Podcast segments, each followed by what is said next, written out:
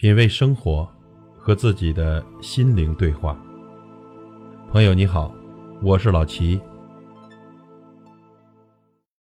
人们常常会用官衔和才能来衡量男人的品级，用相貌和气质来品评女人的品级，但却很少有人去思量心灵的品级。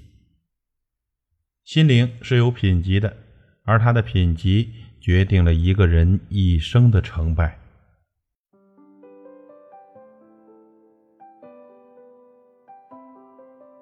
心灵的最高境界是敬畏之心，如同信仰和宗教，那份虔诚任风吹浪移不可动摇。商家讲求诚信，真朋友讲求诚心，有情人讲求诚意。为什么要这样呢？因为世风日下，这些本理的东西也要拿出来讲了。缺之，所以求之。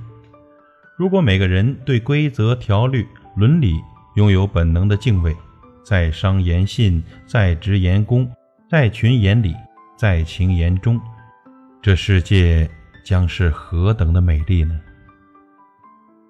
如果一个男人拥有敬畏之心，那他一定是极品。一定事业顺利，爱情幸福，妻贤子孝，交友广阔的人。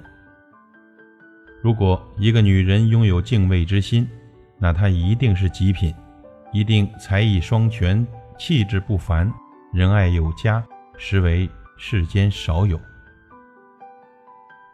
心灵的第二境界是慈悲之心。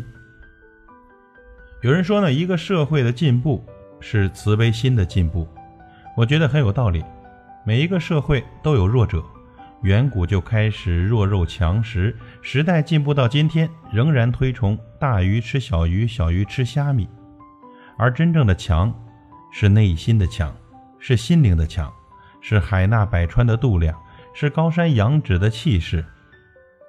每个人从呱呱坠地的那天起，就注定了要走一条自己的路，有的很长，有的很短，有的成功。有的失败，有的大成大败，千转百回。不管怎样的路，最后都归空空而去。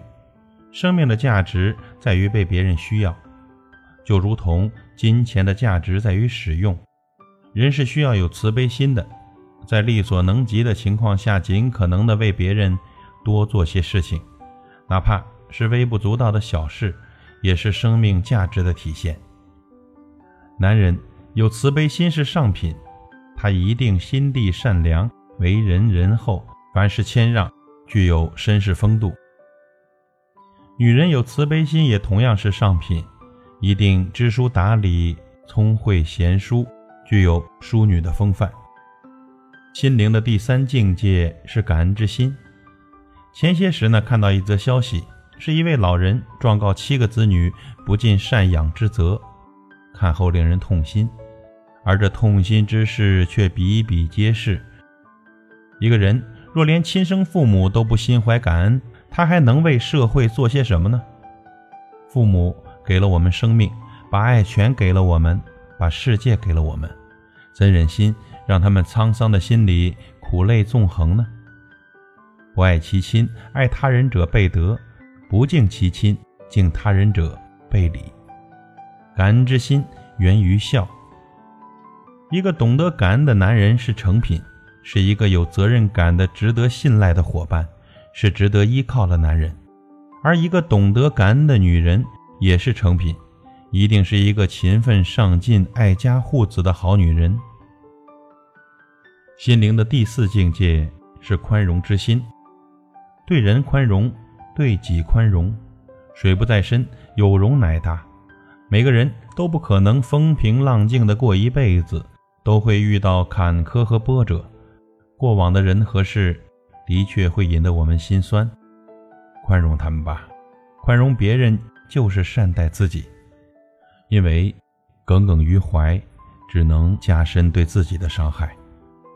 在我们成长的过程中，因为不经世事做出很多错事，有的尚可挽救，有的无法弥补。